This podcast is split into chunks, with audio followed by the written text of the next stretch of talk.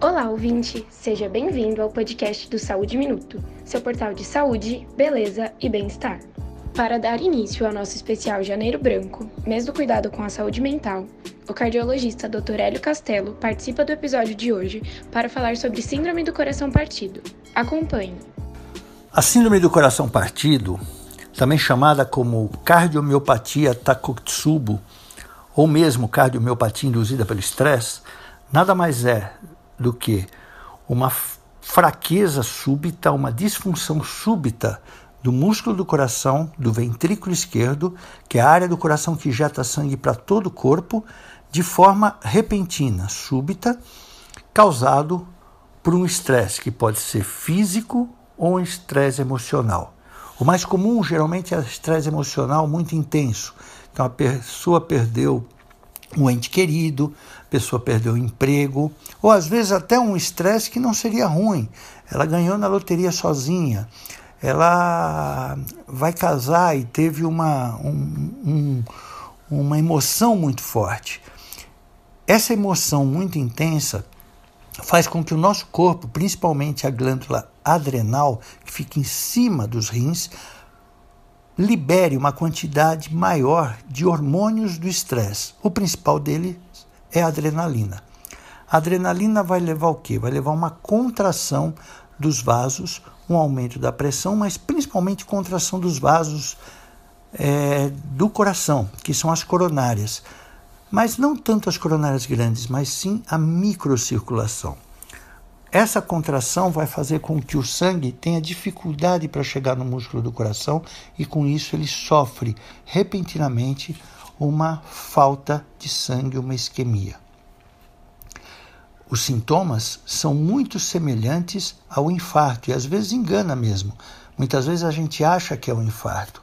O paciente chega muitas vezes com dor no peito, falta de ar, sudorese intensa, palidez um cansaço extremo pode ter arritmia, desmaios e queda da pressão.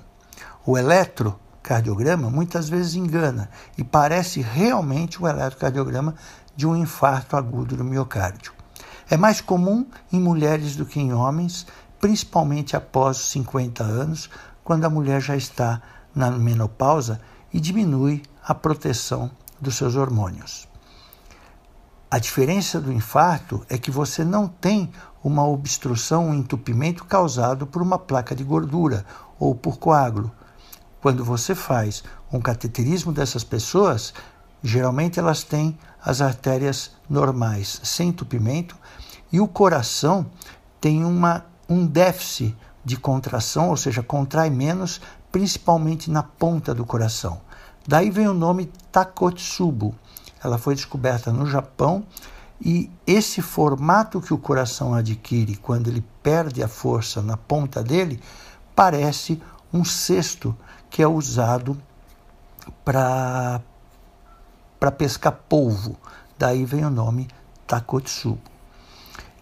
A diferença também do infarto é que geralmente a cardiomiopatia do estresse ou a síndrome do coração partido, ela é reversível a maior parte dos pacientes melhora com 7 a 30 dias e recupera totalmente a contração do músculo.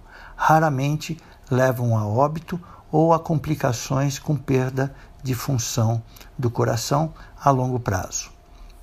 O tratamento é só medicamentoso e medidas anti-estresse. É mais ou menos isso, e nesse momento de saída da pandemia, e principalmente na pandemia, nós tivemos muitos casos de Takotsubo pelo estresse que esse momento causou para tantas pessoas.